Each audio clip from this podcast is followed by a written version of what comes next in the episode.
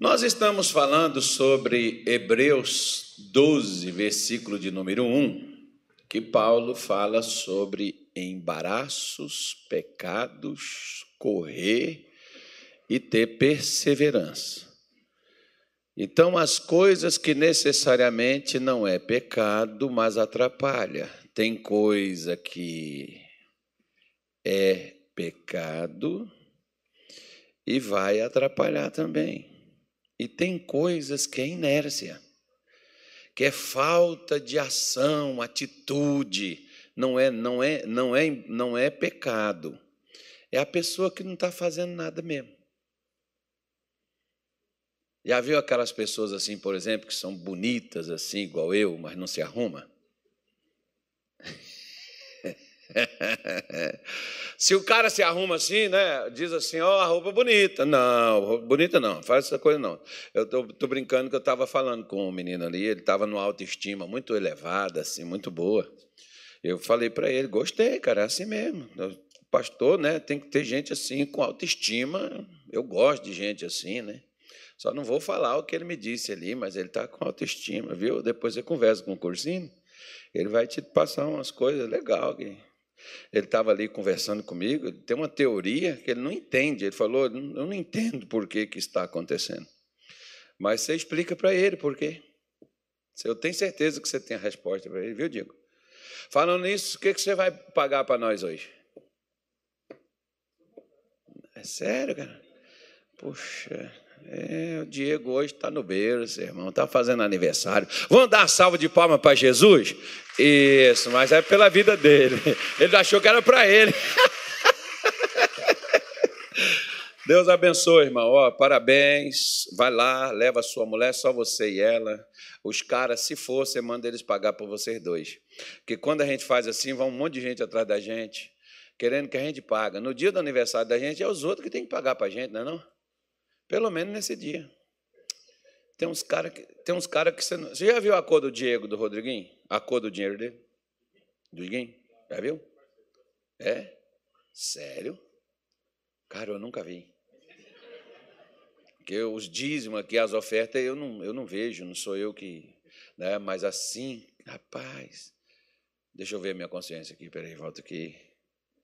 Não, da mãe dele eu vi. Não é dele, não. Ele falou, foi minha mãe que mandou. Ele trouxe um salgado aqui um dia, então não foi dele. Então, dele eu não vi.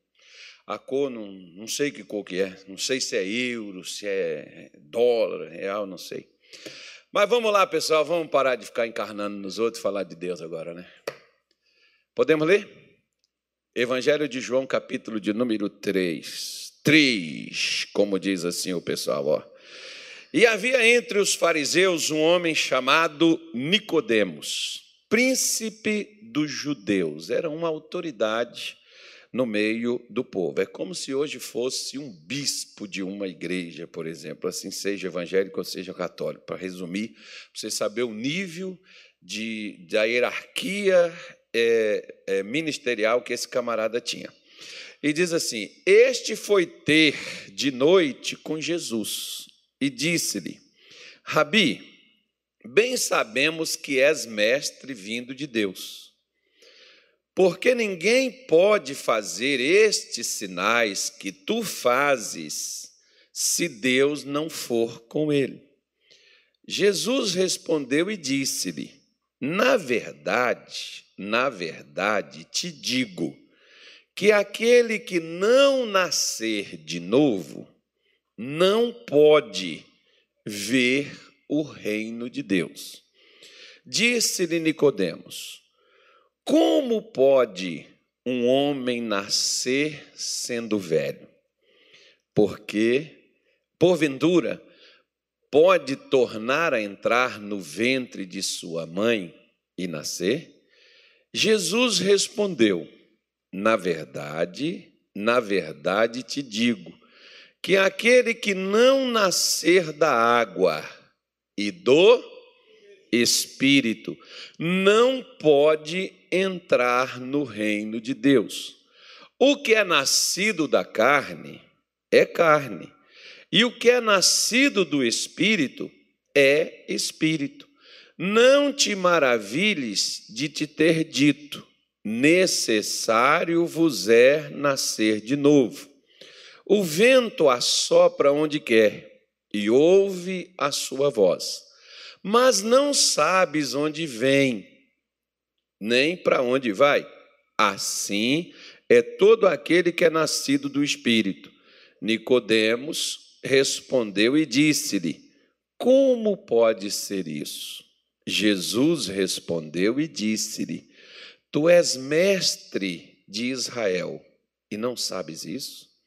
Na verdade, na verdade, te digo que nós dizemos e sabemos e testificamos o que vimos, e não aceitais o nosso testemunho.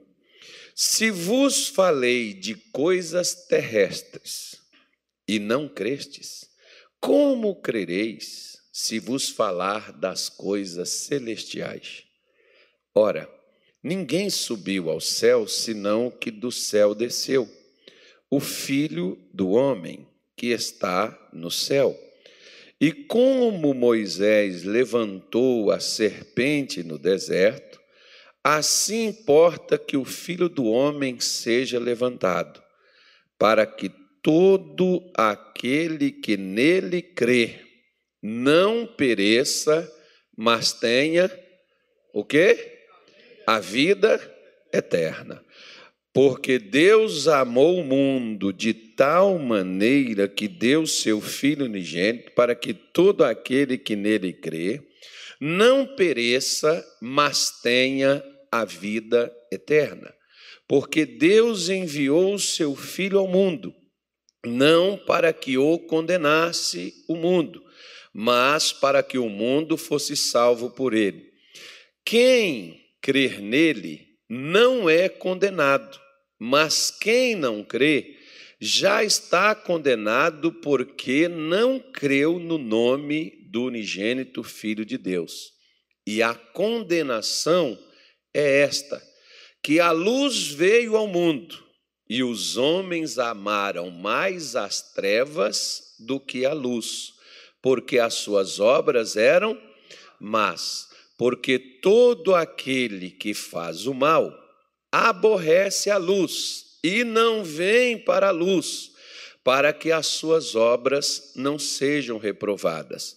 Mas quem pratica a verdade vem para a luz, a fim de que as suas obras sejam manifestas, porque são feitas em Deus. Então vamos parar aqui, eu li 21 versículos para você para você poder ter uma noção, talvez tem aqueles, por exemplo, que já leram esse texto, tem aqueles que ainda não leram, tem uns que estão chegando por agora no Evangelho, e às vezes né, nós precisamos estar sempre mostrando aquilo que não é demônio, mas vem da natureza humana, vem da falta de conhecimento, de entendimento, de compreensão, como, por exemplo, esse homem, espiritualmente falando, não era uma pessoa comum.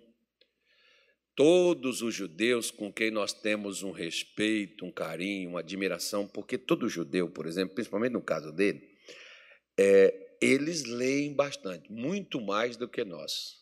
Eles têm, são conhecidos como o povo do livro. Né? Eles têm uma, uma, uma questão de estudar né, de, de ler bastante, uma cultura. A cultura deles é essa aí, tanto é que você pode ver que esses prêmios aí, a maioria são todos esse pessoal que ganha, é de ciência, é de tanta coisa, tanto negócio, que é um país pequenininho, mas um povo com uma, uma mente bem, bem né, é, estendida, como diz alguns rabinos, né, que eles permitem que Deus faça isso com eles, mas eles também têm essa questão de serem muitos dados à questão de leitura e, e, e estudar bastante. O, o Nicodemos era este homem religioso que era um mestre, alguém que ensinava aquilo que sabia.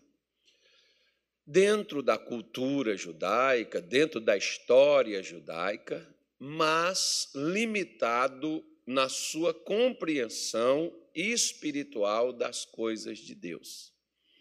Nicodemos, em algumas situações, ele ouviu Jesus falar, ele viu Jesus operar e ele, por exemplo, para não ser reprovado pelos seus colegas, pelos seus amigos, ele aproveitou, aproveitava assim para sair durante a noite, no escuro, né? não tinha energia elétrica naquele tempo, e para ter essas conversas, para ter essas orientações, para ter essas aulas com Jesus. E aqui uma delas é mostrada para nós. E Nicodemos vai até Jesus, reconhecendo que Jesus era de Deus, que Deus estava com Jesus por causa do que ele falava e por causa do que ele fazia.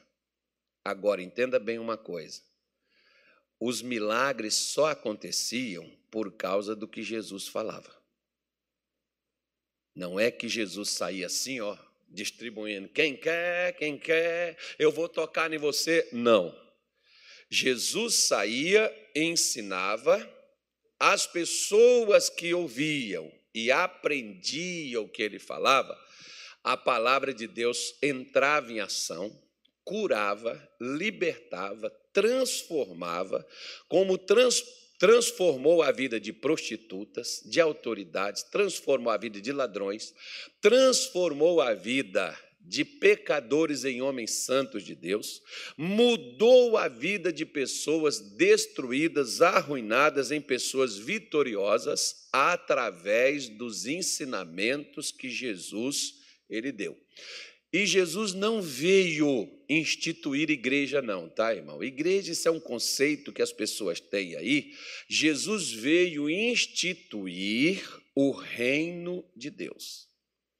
Desde quando Deus tirou o povo de Israel do Egito, Deus havia dito que eles seriam para ele, para ele Deus, um reino sacerdotal. Deus já falou de reino lá com Moisés, no, no, no povo no deserto, quando eles saíram do Egito. Israel não conseguiu eles conseguiram fazer uma monarquia, instituir politicamente, eles se organizaram instituíram o reinado político. Mas no reinado espiritual, quando Jesus veio, por exemplo, Israel estava totalmente destruído e sem governo espiritual. Por que, que eu te digo isso? Primeiro, porque eles viraram escravos. Segundo, por que, que nós temos tanto milagre registrado e João diz que se fosse registrar todos os milagres de Jesus, o mundo não caberia de livro. Por quê? Porque espiritualmente Israel estava destruída. Né? Não era para estar, Desde que Deus tirou eles do Egito através de Moisés, a ideia de Deus não era fazer uma, uma nação somente, mas aquela nação seria o modelo do que era para ser instituído em toda a terra, esse governo espiritual. Como até hoje o homem entende essa coisa errado. Né? E começa, às vezes, pelo lado espiritual e passa para o lado político e depois para o lado financeiro, e aí a coisa perde totalmente o, o, o, o propósito para o qual foi criado, foi instituído. Não foi por acaso que o povo de Israel principalmente os líderes naquela época, naquele tempo, que direcionava o povo de Deus, fez com que eles se perdessem. Aí você vê a questão da falta de entender, de compreender, até mesmo acerca de coisas terrenas que eles não compreendiam. O que chama a atenção nesse texto aqui, por exemplo, é o que Jesus disse para ele: Nicodemos, eu te falei sobre coisas da terra, e você não sabe como que isso funciona. Imagine se eu falar das coisas do céu, as coisas de Deus, as coisas do alto, aquilo que Deus ainda não falou com a gente, aquilo que Deus ainda não mostrou para nós. Se ele falasse dessas coisas, como por exemplo, o apóstolo Paulo, ele diz que ele foi levado, segundo ele, não sabe se em espírito, não sabe se fora do, no corpo, se fora do corpo, ele não tinha noção. A coisa era tão real, o negócio era tão assim, né, é, vivo, que ele não sabia se ele foi em espírito ou se ele foi fisicamente. E ele disse que viu e ouviu coisas inefáveis, coisas que ele não pôde contar. Coisas que ele viu, ouviu e ficou com ele que ele não pôde nem passar para ninguém. Porque se ele tivesse passado, irmão, só, só dando uma palhinha para você. Se você quiser um segredo, não fale com ninguém. Porque a partir do momento que você fala assim, ó, é segredo, não conta para ninguém. Acabou, deixou de ser um segredo. Daqui a pouco a torcida do, do Cuiabá todinho, está sabendo? Né? Então, para não falar o Flamengo que Aleluia. Não, vocês vão ficar tristes. Então, vejam só, para não criar briga. Hoje é Santa Ceia, lembra disso. É porque na igreja você não pode falar nem de futebol, nem de política, que os crentes ficam tudo machucadinho. Né? Então, esquece isso, irmão. Eu também era doente. Lá em casa, a gente, meus irmãos, eu tinha uns irmãos que eram atleticanos e outros que eram cruzeirenses. Minha mãe era atleticana. Meu Deus do céu, minha mãe não tinha juízo. Né? Minha mãe está Estava perdido. Ainda bem que os mineiros não me assistem mesmo, então eu posso falar isso aqui. E aí tinha o meu irmão mais velho, que era atleticano, minha irmã mais velha também era atleticana. Jesus, que doença, Senhor. Aí a gente, os outros que eram cruzeirenses, assim, que ficaram assim mais com a mente aberta, aí consegui descobrir a felicidade. Aí. Aí, quando era dia de jogo Cruzeiro e Atlético, irmão, é, até na igreja dava briga. O padre chegava lá vestido com a camisa que o povo, os, crentes, os, os caras não gostavam e a missa acabava. É, era só um ganhar, que chegava lá por baixo da batina, quando acabava a missa, o padre tirava a batina. Aí acabou, irmão. Os crentes já pecavam, né? Os católicos, né? Aí na, na nossa casa tinha briga assim tão séria que uma vez o meu irmão né? O time dele estava ganhando, o Atlético dele estava ganhando do nosso 2 a 0. Quando foi no final lá, o Cruzeiro virou 3 a 2. E meu irmão zoou tanto, meu irmão, mas zoou tanto, meu irmão, velho, que de raiva meu irmão desmaiou. Nós tivemos que levar para o hospital. A gente viu que essas brincadeiras não valem a pena, que essa coisa pode matar alguém do coração. Eu, daquele tempo eu já parei com esse negócio de futebol. Eu só fico zoando mesmo assim para ir quebrando o negócio dos irmãos, né? É como lá no Pará. No Pará, sendo dia de domingo, né, tinha, tinha o tal do Remo, o Remo Paysandu. Aí os crentes, o Paysandu ganhava, os crentes, tudo vestido de Paysandu, ia para a igreja, passando perto dos remistas, sentava perto deles. Não falava nada, é só para dizer. Aí eu fui brincando com eles, brincando, brincando, que eles foram largando com aquele negócio, parou com aquela coisa e largou aquilo lá. Graças a Deus parou aquela doença. Dos dois lados, mas mas mesmo assim eles tosse. Tanto que eu fazia, marcava assim, oh, irmão, traz para oração que nós vamos orar. Os caras levavam o nome do jogador, irmão, para a gente orar para o time deles ganhar.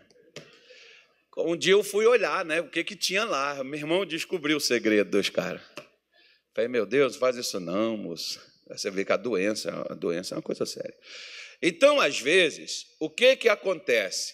Paulo diz: olha, eu não sei se foi fora do corpo no corpo, mas ele viu e ele ouviu. E ele disse: eu não, eu não, Paulo não pôde contar isso para ninguém. Por que, que ele não pôde contar? Pelo mesmo motivo que Jesus está aqui também dizendo.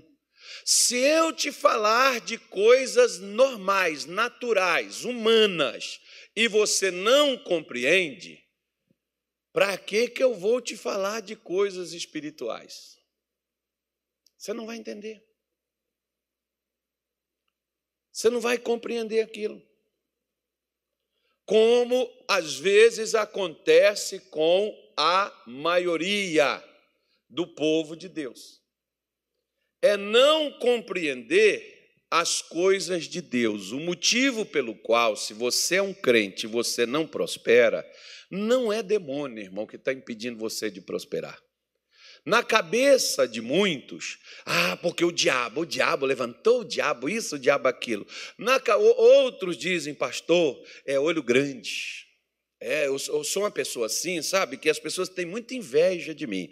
Irmão, quem tem inveja de você é que está lascado. Não, a inveja dos outros em cima de você não te atrapalha.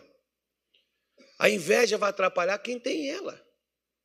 Às vezes eu ouço pastores chegar e falar assim: olha, você é uma pessoa invejada, por isso você sente isso. Não, meu filho, esquece essa coisa que inveja faz mal para quem tem ela. Não faz mal se a pessoa tem inveja de você, isso não vai te atrapalhar em coisíssima nenhuma. O que nos atrapalha é a falta da gente compreender aquilo que Deus ele nos mostra tudo de Deus, o que que eu preciso? Eu preciso de uma revelação. O que é uma revelação? Eis meu servo que eu te digo. Não é isso, não. Esquece que não é essa coisa que muitos dizem por aí. O Senhor mandou te dar uma. Não, enfim, a palavra revelada de Deus é aquela palavra que você compreendeu, que você entendeu. Essa é a palavra que vai gerar na sua vida o milagre, que vai abrir os caminhos, que vai abrir as portas fechadas, vai endireitar os caminhos, vai abrir as portas fechadas, é o que vai te curar, o que vai te prosperar é o que vai libertar você, é você compreender aquela palavra específica que Deus ele dá acerca do problema que você tem, que você vive. Então, eu estou a uma palavra da mudança da minha vida. Mesma coisa você. Lembra que uma vez foi um camarada com Jesus, ele disse assim: basta o Senhor enviar o quê? Uma não precisa ser nenhum culto. Uma palavra e o meu servo ficará curado. A mesma coisa aqui. Quando Jesus faz uma comparação, ele dá uma aula para Nicodemos. Nicodemos, olha, é necessário, né, não é você estudar. Não é você ler a Bíblia. Tem gente que lê a Bíblia e não entende nada do que está lendo. Se eu leio, mas não entendo, como Nicodemos lia, era religioso, era atuante, era um mestre, era um camarada que ensinava, que pregava. Se ele hoje estivesse na Igreja da Graça, ele seria pastor lá da filha da Ana Nete, lá na grade. Né? Ele seria professor lá na grade lá. Era o Nicodemos, né? o camarada que ensinava é, essas coisas para os outros. E quando Jesus disse para ele, Nicodemos, necessário é nascer de novo. Há uma necessidade em todo ser humano. Nicodemos diz: como pode um homem ser velho e nascer? A criança, por exemplo, quando nós, todos nós nascemos, eu gosto de brincar que nós nascemos, na maior parte, nascemos careca e sem dente. E nu, né, irmão? Que ninguém nasce vestido. É. E nascemos com um cordão umbilical ligado a quem nos gerou, a mãe. Esse cordão ele é cortado, levam a criança, limpa ela toda, e essa criança, gradativamente, com o passar do tempo, vai virar uma pessoa linda, assim como nós somos.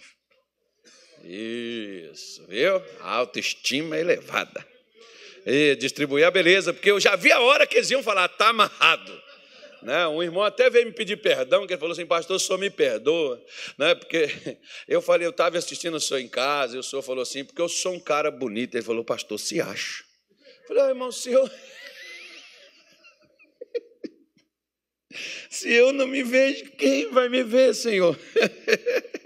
Né? se eu não me acho, quem vai achar, pelo amor de Deus, Jesus? Então, se olhe, veja, eu sou um camarada, eu sou o cara, irmão. Então, pronto. Né? Então, isso vai com o passar do tempo. A mesma coisa acontece no sentido espiritual, irmão. No sentido espiritual, eu preciso não é vir para a igreja. A maioria dos crentes faz errado com os outros quando evangeliza a pessoa. Você tem que ir para a igreja, você tem que ir para a igreja. Não, a pessoa não tem que vir para a igreja. Ela tem que ir a Jesus. Você tem que levar ela a Jesus. Se ela for a Jesus, quem traz ela para a igreja é Jesus, não é a gente. É por isso que tem um monte de gente que fica frustrada e decepcionada, que chama tanto filho para vir para a igreja, o marido para vir para a igreja, e depois a pessoa diz assim: Pastor, meu marido estava na igreja e me traiu. Só acredito numa coisa dessa? Acredito, já vi muito isso acontecer. Pastor, meu filho estava na igreja e estava viciado. Senhor acredita? Acredito. Por quê? Porque a igreja é igual garagem de carro, irmão. Se você vive na garagem, a garagem não te torna automóvel. Igreja não te faz crente. Igreja é o lugar onde você já é crente vai para ela. Jesus só acrescentava à comunidade, que a palavra igreja é eclésia, aqueles que são tirados para fora ele só acrescentava essas pessoas à comunidade o pessoal que tinha sido mudado. Quem fez o clube dos salvos foi os americanos que começou com esse negócio de chamar a pessoa para aceitar Jesus, de chamar a pessoa para vir lá na frente, para levantar a mão para o céu, para ajoelhar, para confessar Jesus como Senhor Salvador. E eles vão lá e confessam e vão embora. Outros tomam um banho, que vai lá na água do batismo, né? Tomam um banho e continua sendo aquela mesma pessoa ignorante, estúpida, maluca, doida, depravada e sem juízo. Aí os outros olham assim: caramba, essa pessoa é crente, está na igreja? Nossa, crente pode fazer isso? É, deve ser que pode. Quando é pastor, então diz: pastor pode fazer isso? Não devia, né, irmão? Mas está fazendo. E por que está fazendo? Porque não nasceu de novo.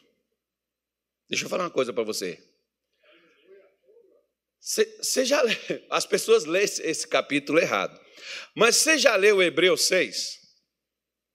Já leu?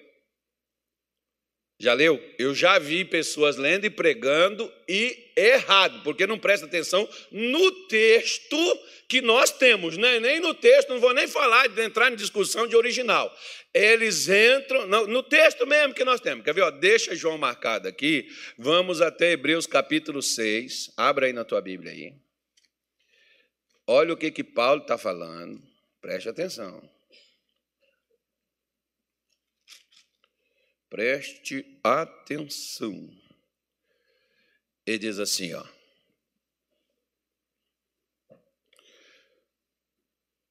Olha só.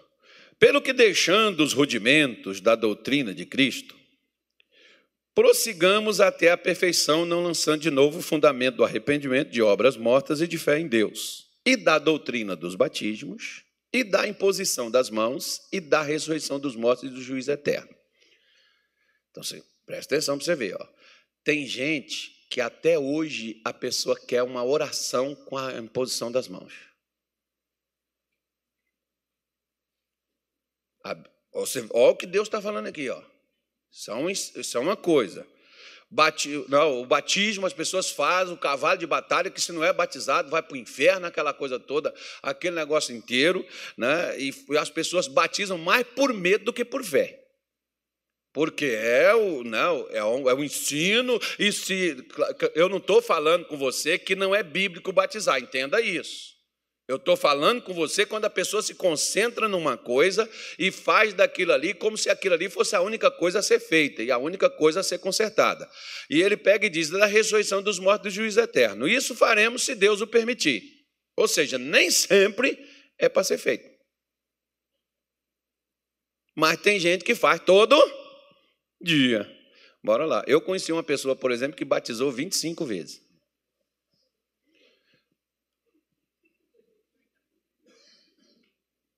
Assisti um filme, não é nem um filme, é, é quase um documentário. Como é que é o nome do filme? Como é que é o nome do filme, Nilton? Eu falei o nome do filme contigo. Como é que é o nome do filme? Esqueci o nome do filme.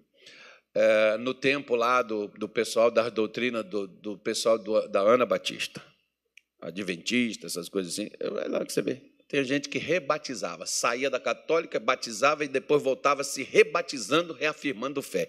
Oh, Jesus amado, é igual a pessoa que se batiza e depois diz que desviou e volta para a igreja e quer ser rebatizado. Não existe isso, criatura. Repete de novo, Davi. Onde está escrito? Na Bíblia. Efésios 4. Há um só batismo, não, não há mais de um. É um só, é uma vez só. O que, que a pessoa precisa fazer? Ela precisa, caso se afastou, é retornar e pronto, vida que segue. Não há.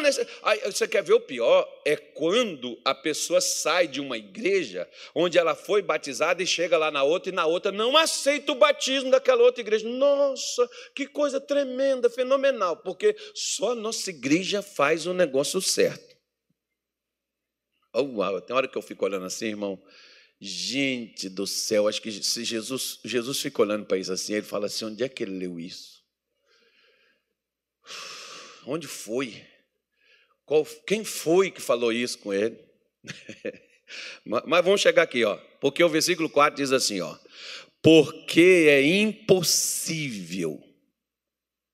Preste atenção no versículo, que os que já uma vez foram iluminados, e provaram o dom celestial e se fizeram participantes do Espírito Santo, e provaram a boa palavra de Deus e as virtudes do mundo vindouro, e recaíram. Presta atenção, é impossível, irmão. Se o cara descobriu, teve, envolveu, eu, eu, sempre falo uma coisa: por que, que o camarada se sente desviado? Um monte que diz que está desviado por aí afora. Eles nunca encontraram. Por quê? Porque quem encontra não larga. Quem provou. Né? É igual aquele hino que o pessoal canta, né? Quem já pisou nos santos dos santos em outro lugar não sabe viver. Algo mais ou menos por aí. Não há um lugar que vai te caber, meu filho, a não ser em Cristo, a não ser em Deus. Você pode não estar frequentando nenhum ministério, mas você não larga Jesus. Você lê sua Bíblia em casa, você ora em casa, você é temente a Deus, você desvia das coisas erradas, e mesmo que você não está frequentando canto nenhum, você continua crente. É impossível que o camarada que chega, que foi iluminado, que provou, que recebeu o Espírito Santo, meu filho, é impossível que isso ocorra que provou da palavra de Deus, ou seja, as pessoas que vêm na igreja, aceita Jesus porque o pregador chama e diz que vai para o inferno se não converter naquele dia, se naquele dia o anjo não, não, não, não colocar teu nome no livro da vida, você está perdido e tal, tal, e as pessoas por medo tomam essa atitude e depois ela some e diz assim, estou desviado. Está desviado não, filho, você nunca converteu. Deixa eu falar uma coisa com você. Eu conheço pessoas que converteram, enfrentaram cada coisa na vida, gente que enfrentou tantas situações difíceis e essa pessoa tinha tudo para desistir da fé e a pessoa não desistiu. Motivo a pessoa tinha. Você pega, por exemplo, por que, que todos os discípulos, eu estou falando os apóstolos, os mais perto de Jesus, todos eles, com exceção de João Batista, ou perdão, de João, de, do, do, do apóstolo João do Apocalipse, que passou umas provações, umas coisas terríveis. Com exceção dele, todos os outros foram martirizados, porque era só negar a fé que estava livre. Era só abandonar a fé que esses caras não morreriam e continuariam vivos. E por que, que eles preferiam morrer do que negar a fé? Por que, que eles preferiam morrer do que negar a fé? Porque eles nasceram de novo. Quem nasceu de novo, meu irmão, não não olha para ameaça. Quem nasceu de novo não quer o mundo novamente. Eu falo, por exemplo, para os meus filhos, eu falava com eles quando eles eram menorzinhos, né? E as pessoas faziam a cabeça deles assim. Eu falava para eles, cara, para onde você está indo? Eu já vim de lá e lá não presta. Eu já estou te dando um recado que lá não presta. Não vai. Eu já saí de lá para cá. Vai caçar o que lá?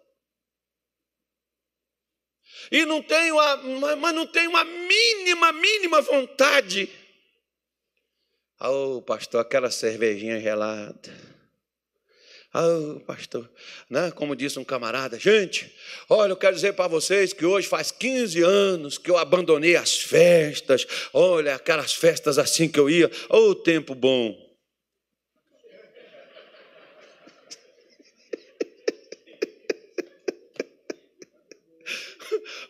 Como é que. Ou seja, ou seja, esse camarada, alguém falou para ele que ele não podia dançar mais, que ele não podia fazer mais aquilo, sacrificou ele. E o dia que ele decepcionar, ele vai voltar para lá. Por isso que a necessidade, meu irmão, não é vir para a igreja, não é batizar, não é estar no meio de crente, é nascer de novo. Porque se eu não nascer de novo, eu não posso, não é que eu não, não Deus não queira. O que Deus instituiu para que eu faça parte do reino dele, do povo dele, é eu nascer, é eu iniciar, é eu começar uma trajetória pautada agora naquilo que eu estou ouvindo de Deus, naquilo que Deus está me mostrando. Não interessa o que, que eu fiz para trás. Não interessa, como Jesus está dizendo, Nicodemos, não adianta nada os estudos, os cultos, a Torá que você leu. Não adianta nada, Nicodemos, se você ensina, mas você não faz. Não adianta nada eu ler, não adianta nada eu fazer aquilo que eu digo para você quando eu mesmo não faço. Depois você leia na sua casa, eu vou dar para você que é curioso, se quiser, leia Romanos 2. Você vai entender tudo que eu estou te falando aqui, que Paulo falou lá em Roma. O que, que adianta você dizer que não pode roubar e você rouba? O que, que adianta você dizer que não se deve saquear o templo e você rouba os ídolos? Ou seja, vai, vai lá, você vai dar uma lida lá, Paulo vai te dar umas instruções umas orientações. Vamos ficar aqui Nicodemos. Porque Jesus disse para ele: olha, Nicodemos, o que é nascido da carne é carne. Fisicamente, você nasceu da sua mãe, ali você, você, você, você automaticamente quer ver uma coisa? Olha para cá, eu te falar um negócio aqui. Quem aqui já herdou alguma coisa da sua mãe, do seu pai, sua família? Alguma herança? Herança, herança, cacauzinho assim, ó casa, fazenda, boi, bicho, esse negócio aí. Alguém já herdou? Isso, ok. Só vou te falar uma coisa também. Enquanto você não nascer de novo, a herança espiritual de teu pai e de tua mãe é a que você carrega. Por que, que Jesus falou para poder começar? Para quebrar o que dali para trás existia, porque assim como você herda a herança financeira, os bens, você herda também a herança espiritual que tua família carrega.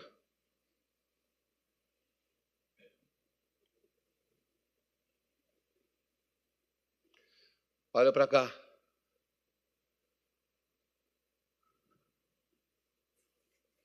Você já viu aqueles pais, já viu aqueles crentes, aquelas pessoas que estão dentro das igrejas, que os avós fracassaram no casamento, os pais fracassaram no casamento, e esses crentes dentro da igreja também fracassaram no casamento, os crentes vão dizer assim: maldição hereditária. Não, é herança.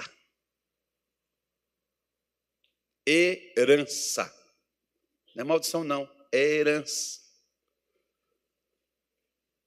Eu recebi, eu peguei. É por isso que Jesus está dizendo, Nicodemos, não é, não é fazer parte, é estar tá dentro. Por exemplo, quantas pessoas nós temos aqui hoje? Está aqui dentro deste ambiente da Igreja da Graça. Mas você faz parte dela? Não, pastor, só estou visitando. Eu não me converti, eu não creio, eu não estou aqui. Eu só vim aqui hoje. Pois é, é a mesma coisa que cai na parte espiritual. Por isso que a herança espiritual você herda, você carrega, você leva contigo. Lembra por que que quando Gideão foi lutar com os caras lá que roubava, saqueava eles, antes dele ir, Deus mandou que ele fizesse o que com o poste de Baal, que ele fizesse o que lá com o que o pai dele tinha? Quebrar. Pessoal, tudo correu para cima deles. Você não podia fazer isso. Foi lá com o pai de Deus. Você tem que falar com teu filho. Ele falou assim: ó, se Baal é Deus, que Baal que vai com ele. Ele que quebrou Baal. Se ele não quebra, se ele não rompe aquele pacto, aquele compromisso, aquele culto pagão, aquelas coisas de idolatria que seu pai tinha, ele ia para a guerra, mas ele ia fracassar nela. Você está entendendo a questão? Que ele levaria o legado de seu pai. Pega na sua Bíblia, irmão. Por que, que Abraão abençoou Isaac? Por que, que Isaac abençoou Jacó? Por que, que Jacó lutou tanto para que o pai dele colocasse a mão nele e abençoasse ele? Ele levava o legado de seu pai. Ele trazia a herança de seu pai, não é herança. Jacó não estava brigando por causa de boi, de camelo, como as pessoas brigam até dentro das igrejas. As pessoas brigam por, por dinheiro, né, por herança patrimonial. A herança que Jacó queria era a herança espiritual do seu pai. Jacó, para ele não ser aquele cara lascado e, e, e destruído como ele era, que tinha que manipular e enganar os outros. O pai dele não precisou enganar ninguém. Isaac não precisou passar a perna em ninguém para poder ser abençoado, porque tinha a bênção de Deus sobre a vida dele, porque a bênção do Senhor é que enriquece e não acrescenta dores. Provérbios 10, 22. Por que, que os crentes, oh, minha família era assim, pastor, aconteceu na família de meu marido, meu marido é crente, meu marido é até pastor. Pois é, eu quando converti, eu aprendi isso. Você sabe o que, que aconteceu na minha vida? Até o que veio até a minha família, na minha não entrou, na minha não passou. Se eu não tivesse nascido de novo para poder passar a andar por aquilo que Deus fala e Deus orienta, para desmontar aquele parquinho que Satanás já tinha fundado e que já existia na minha família, se eu tivesse continuado naquilo dali, e não tivesse seguido o que Deus tinha me passado, tinha continuado a acontecer na minha família da mesma forma. Por isso que Jesus está falando, é necessário, Nicodemos, recomeçar. Pelo quê? Pelo que eu estou ensinando. Quando Jesus começou a pregar, segundo diz Marcos, capítulo de número 1, diz assim: Jesus começou a pregar dizendo: Arrependei-vos, porque é chegado o reino de Deus. Jesus disse assim: arrependa e venha para a igreja. Ele diz: não, você tem que mudar, arrepender é mudar, você tem que mudar, porque Deus tem que assumir quando você quer ser mudado. Você não pode mudar sozinho. Você é mudado através do governo, através do controle de Deus sobre os seus sentimentos, os seus pensamentos, as suas intenções e a sua vontade. Se Deus não controla o que eu sinto, o que eu penso e o que eu desejo, pode ter certeza que a minha carne não vai fazer o que Deus quer. Sabe por quê? Porque ela luta contra Deus. A minha carne, ela vai contra Deus, como Paulo diz em Gálatas capítulo 5. Você pode pegar na sua Bíblia, faz um estudozinho na sua casa, versículo 16 em diante. A carne milita contra o espírito. Militar contra o espírito é militar contra a palavra de Deus. A palavra de Deus é que é o espírito. Quando a minha carne não quer, irmão, como por exemplo, quer ver? Amanhã tem oração, 5 horas da manhã. Cara, eu estou na vontade de orar. Nossa, eu vou levantar amanhã cedo, cara. Eu estava até falando ali com o pastor, rapaz, eu estava na preguiça lá em casa. Aí eu fui e tomei um banho, não melhorou. Eu vim aqui, o camarada fez um café ali terrível, fazendo aquele café de velho. Eu tomei, mas não melhorei. Eu falei assim, eu vou. Não, não. Eu vou lá. Porque você diz assim, não, estava na vontade de vir para a igreja. Dá vontade? Não, dá não. Eu vou. Eu estou na vontade de fazer oração, que eu estou sinto, sabe? Não me dá também não. Mas eu vou lá. Por quê? Porque Deus diz assim: orai sem cessar. Então, então, então eu preciso fazer. Eu estou com vontade? Não, eu vou fazer assim mesmo. Dá vontade de assistir um filme? Ou oh, é só você ver a propaganda. Dá vontade de ler Bíblia? De jeito nenhum, dá é sono. Né? Vem para o culto, se fosse no cinema, não dormia, não piscava os olhos. Mas no culto do pastor, mesmo ele gritando, as pessoas conseguem. Puff, dorme com uma beleza, irmão. Por isso que você vê o nível da batalha, o nível da luta, como ela é intensa, como a coisa acontece.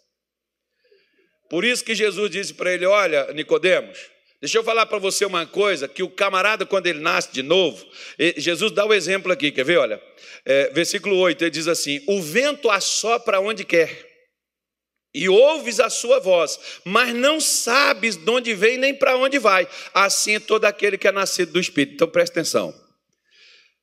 Você vê o vento? Não. Você sente ele, não sente? Você sabe de onde que ele está vindo? Não, ele está vindo dali, porque está batendo assim, a roupa está indo para cá, o vento está vindo dali. Mas você sabe onde ele começou? Também não. Você sabe onde ele vai parar? Também não. Ok. Jesus está dizendo: aquele que é nascido de Deus, você só sabe de uma coisa: que você entregou sua vida para ele. Daqui para frente não é você que pilota. Daqui para frente é com ele. Onde você vai parar? Não sei, é ele que vai. Às vezes eu pego os meus filhos, só para dar assim, uma noção, noção para eles, entra aí. E eles começam. Às vezes eu faço isso até com a minha mulher. Onde é que nós vamos? Vocês estão comigo ou eu estou com vocês? Não, a gente está com você, mas não custa nada você falar para onde é que está indo. Não. Vocês estão comigo, eu não vou levar vocês para o inferno. Eu estou indo levar vocês num lugar bom. E muitas vezes é num lugar para comer. Ou às vezes num lugar para divertir, mas esse cara sabe onde que é, onde que é, onde que é, onde que é. Quer descer? Não. É a mesma coisa, deixa eu te falar um negócio. Se em 1992 Deus tivesse me mostrado a trajetória que eu já vim até aqui, eu te garanto que eu não tinha vindo. Deus é bom que Ele deixa a gente descobrir na trajetória. E ele está te dizendo assim: não desiste, não. Nós ainda vamos mais ainda. Vai, vai, não, não para, não. Ainda vai mais para frente. Deus, eu não aguento mais. Então, irmão, deixa ele levar. Porque toda vez que eu disse para ele, eu não aguento mais, ele disse, então agora deixa comigo, porque significa que até ali quem estava indo era eu. Agora ele vai levar. Quem é nascido de novo não decide o que quer. Quem é nascido de novo não dá ordem para Deus, mas recebe as ordens dele, acata e faz. Agora, quem não nasceu de novo, questiona, se rebela, se posiciona, não aceita, não fala, não faz e não vai. Ainda diz assim: eu sou crente, mas não sou burro. Não, você não é burro, não, você é perdido. Você não nasceu. Irmão, quem matou, quem deu o pontapé, quem foi que acusou, quem foi que julgou Jesus sem direito à defesa, quem foi? Foram os líderes religiosos parceiros do Nicodemos. Foi esse pessoal, filho. Foi eles que tiveram a ideia de matar Jesus, foram eles que tiveram a ideia de fazer, foram esse pessoal. Você sabe quem é que, que posiciona, que fica contra a palavra de Deus, que fica contra a fé, que fica contra as coisas de Deus? É quem está dentro da igreja e não é crente. Deixa eu te falar uma coisa.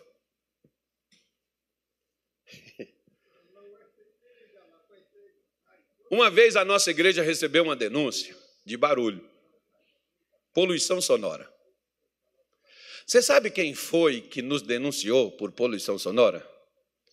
Um membro da igreja.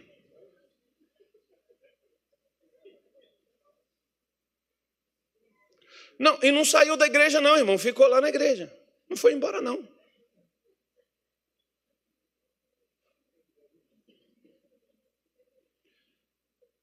Mas foi bom, sabe por quê? Porque essas horas dá vontade de você falar umas coisas com a pessoa, né? Aí não tem uma poluição sonora, tem outra. Aí eu, eu, nem falei nada para os irmãos da igreja quem era a pessoa, senão os irmãos iam ficar na porta da igreja, não deixar a pessoa entrar. Irmão, tratei a pessoa como meu melhor amigo. Essa pessoa depois, irmão, ela mudou tanto. Foi uma pessoa assim tão transformada por Deus, porque ali a pessoa nasceu de novo. Quando ela nasceu de novo, ela foi no meu escritório pedir perdão e eu disse para ela: Eu sei que foi a senhora. O senhor sabia? E por que o senhor não ficou chateado comigo, magoado comigo? Aí eu seria igual a senhora. Porque Jesus chamou a gente para a gente amar o próximo como a nós. Você sabe como é que você descobre se você ama o próximo? É quando você ama você mesmo. Tem gente que não ama a si próprio. Você vê uma pessoa que mete uma droga no nariz ou na boca. A pessoa não tem amor nem a ela própria. Quanto mais a alguém. Quando você fala mal de alguém, você carrega mágoa, ódio dentro do seu coração contra sua mãe, seu pai. Se for seu pastor, você está indo para o inferno, irmão. Pior, é mais grave. E se for eu, pastor, irmão, você está acabado. Brincadeira, tá? É mais grave. Sabe por que, que a pessoa faz isso? Porque não nasceu de novo. Não é uma pessoa que anda de acordo com aquilo que recebeu de Deus. Porque Jesus não manda a gente agir dessa forma. Com quem que nós aprendemos? É por isso que Jesus está dizendo, Nicodemos, o vento assopra onde quer e ouve-se a sua voz. Você ouve o vento soprando, mas você não sabe de onde ele vem. E você também não sabe para onde ele vai. Jesus está dizendo assim é todo aquele que é nascido do Espírito. Você não sabe.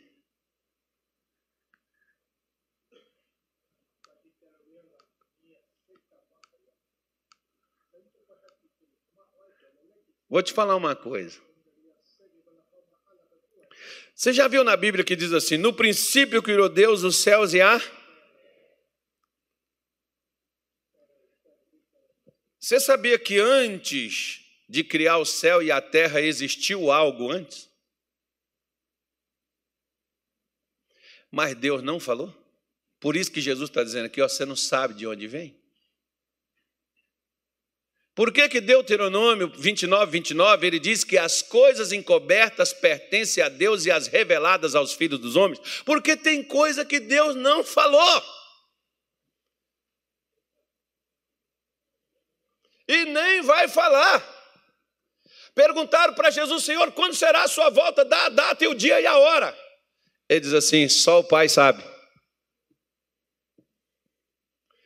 Ele não falou? Porque ele, como filho, não tinha data. Só que nós, né, nós programamos Deus até onde Deus pode ir na minha vida ou na sua. A gente diz onde ele pode mexer, a gente até ora para onde que a gente quer que ele mexa. Filho, faça uma coisa, se você quiser ser feliz, faça uma coisa. Entregue o teu caminho ao Senhor, confia nele e o mais ele tudo fará. Foi o que Davi já falou há muitos anos. Ó. Se entregue. Deixa que Deus conduz dali por diante, é Ele que assume. Porque Nicodemos pega e diz assim: Olha, o, Senhor, como pode ser isso? Jesus responde para ele: Tu és mestre em Israel e não sabes isso? Se eu, se na verdade, na verdade, eu te, é, nós dizemos o que sabemos e testificamos o que vimos e não aceitais o nosso testemunho. Quer ver uma coisa?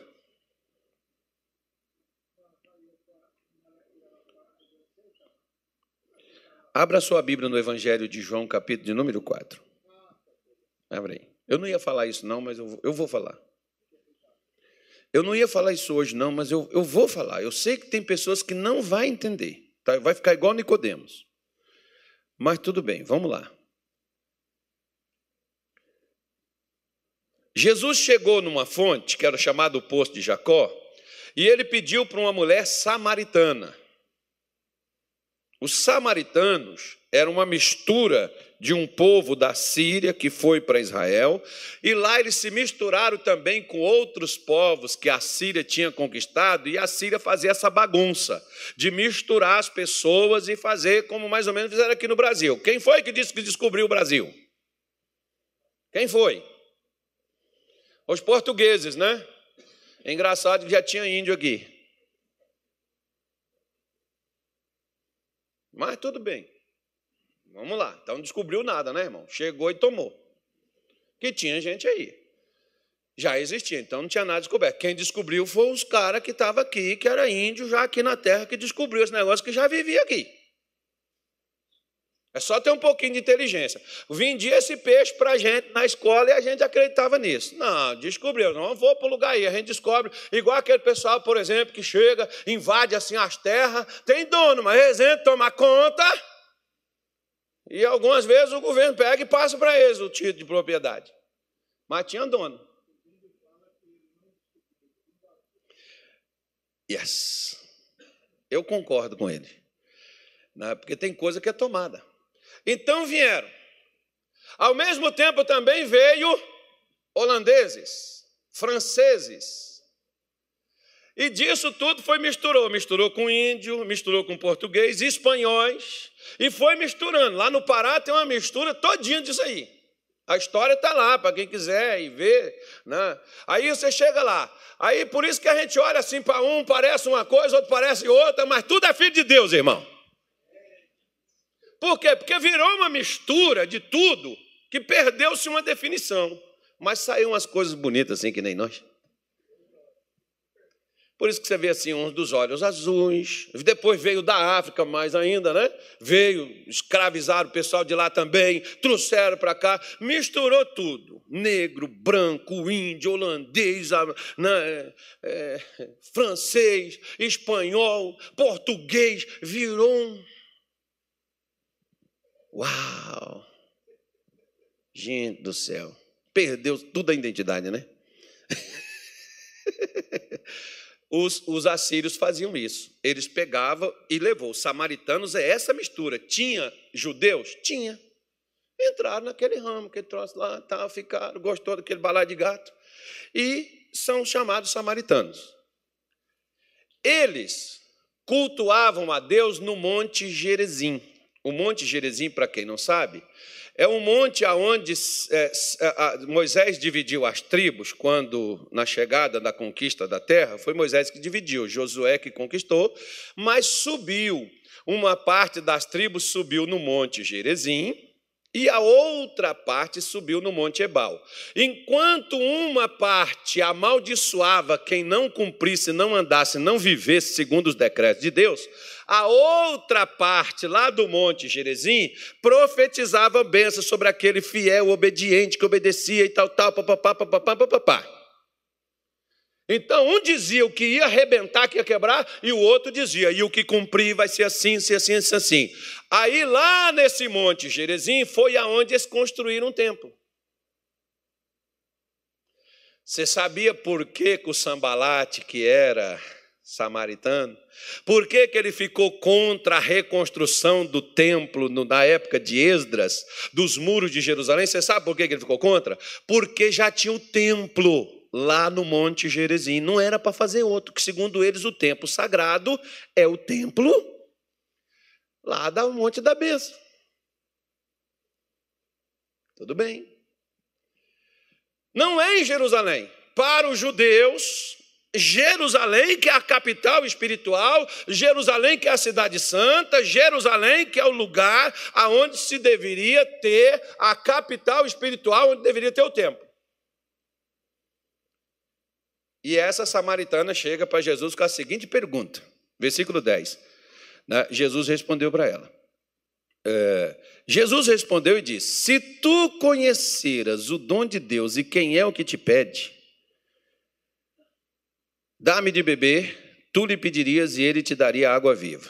Disse a mulher: Senhor, tu não tens como tirar a água e o poço é fundo. Onde, pois, tens água viva? És tu maior do que Jacó, nosso pai, que nos deu o poço, bebendo ele próprio dele, os seus filhos e seu gado? Jesus respondeu e disse: Qualquer que beber desta água tornará a ter sede, mas aquele que beber da água que eu der nunca terá sede, porque a água que eu lhe der fará nele uma fonte de água a jorrar para a vida eterna. Disse-lhe a mulher: Senhor, dá-me dessa água para que eu não mais venha, a, a, tenha sede e não venha aqui para tirá-la. Disse-lhe Jesus: Vai, chama o teu marido e vem cá. A mulher respondeu e disse: Não tenho marido. Disse-lhe Jesus: Dissestes bem não tenho marido, porque tiveste cinco maridos, e o que agora tens não é teu marido. Isso dissestes com verdade. Disse-lhe a mulher: Senhor, vejo que és profeta. Nossos pais adoram neste monte, e vós dizeis que é em Jerusalém o lugar onde se deve adorar. Disse-lhe Jesus: Mulher, crê-me, e a hora vem em quem nem neste monte, nem em Jerusalém adorareis o Pai. Vós, ador, eh, vós adorais o que não sabeis, nós adoramos o que sabemos, porque a salvação vem dos judeus. Mas a hora vem, e agora é, que os verdadeiros adoradores adorarão ao Pai em espírito e em verdade, porque o Pai procura a tais que assim o adorem. Porque Deus é espírito, e importa que os que o adorem, o adorem em espírito e em verdade. Aí ela diz assim, ó, a mulher disse-lhe: Eu sei que o Messias, que se chama o Cristo, vem. Quando ele vier, nos anunciará tudo. Jesus disse: eu o sou, eu que falo contigo. Presta atenção. Essa mulher não era crente? Não ia lá no monte adorar? Como é que estava a vida dela?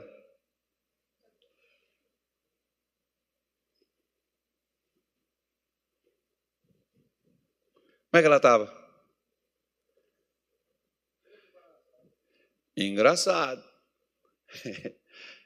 o mais engraçado de tudo é que ela diz assim, ó: Nós, nossos pais adoram neste monte, e vós dizeis que é em Jerusalém o lugar onde se deve adorar. Então, ela ia lá e adorava a Deus. Jesus disse assim, ó, versículo 22. Vós adorais o que não sabeis. Nós adoramos o que sabemos porque a salvação vem dos judeus. Olha para cá que eu vou te falar um negócio. Paulo chegou em Atenas, no aerópago, e tinha um monte de altares. E tinha um altar que não tinha nada. No meio dos filósofos, dos sábios, epicureus, os inteligentes, os intelectuais. E Paulo chega lá e tinha um altar que estava assim: ao Deus desconhecido. Paulo chegou e disse para eles: Olha, eles adoravam, irmão. Eles adoravam. Aquele Deus desconhecido tinha um altar para ele lá. Onde tem altar, tem culto. Mas deixa eu te falar uma coisa. Quando uma pessoa adora o que ela não sabe,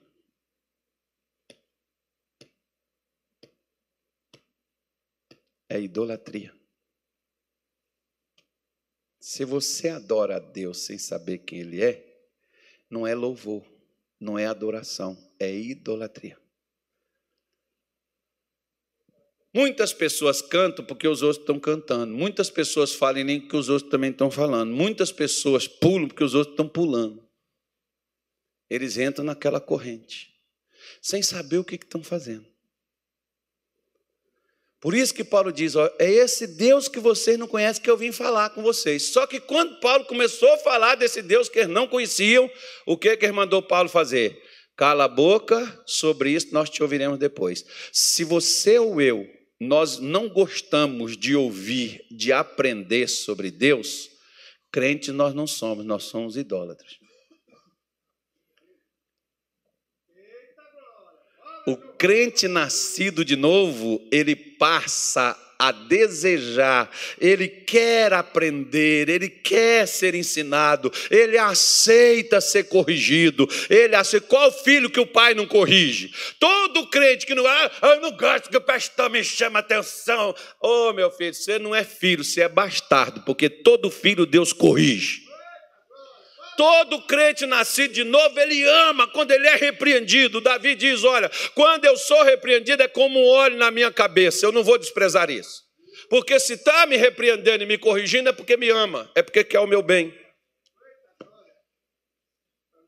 Quando as pessoas não querem aprender, quando elas acham que já sabem, que já têm o que elas precisam, irmão, Deus não conduz mais elas é elas que se conduzem e vão para onde desejam ir. Deus não está mais conduzindo. Deixa Deus conduzir, que Ele vai te levar fonte de águas vivas, que Ele vai te levar a uma condição aonde a sua vida de fato será a vida que Ele preparou para você poder viver. Se não for pela palavra dele, ele não conduz a vida de ninguém. O meio que Deus criou para nos conduzir não é pastor, não é igreja, não é doutrina disso ou daquilo outro, não, é a sua palavra. A palavra dele que nós devemos caminhar nela e nela. Amém, gente?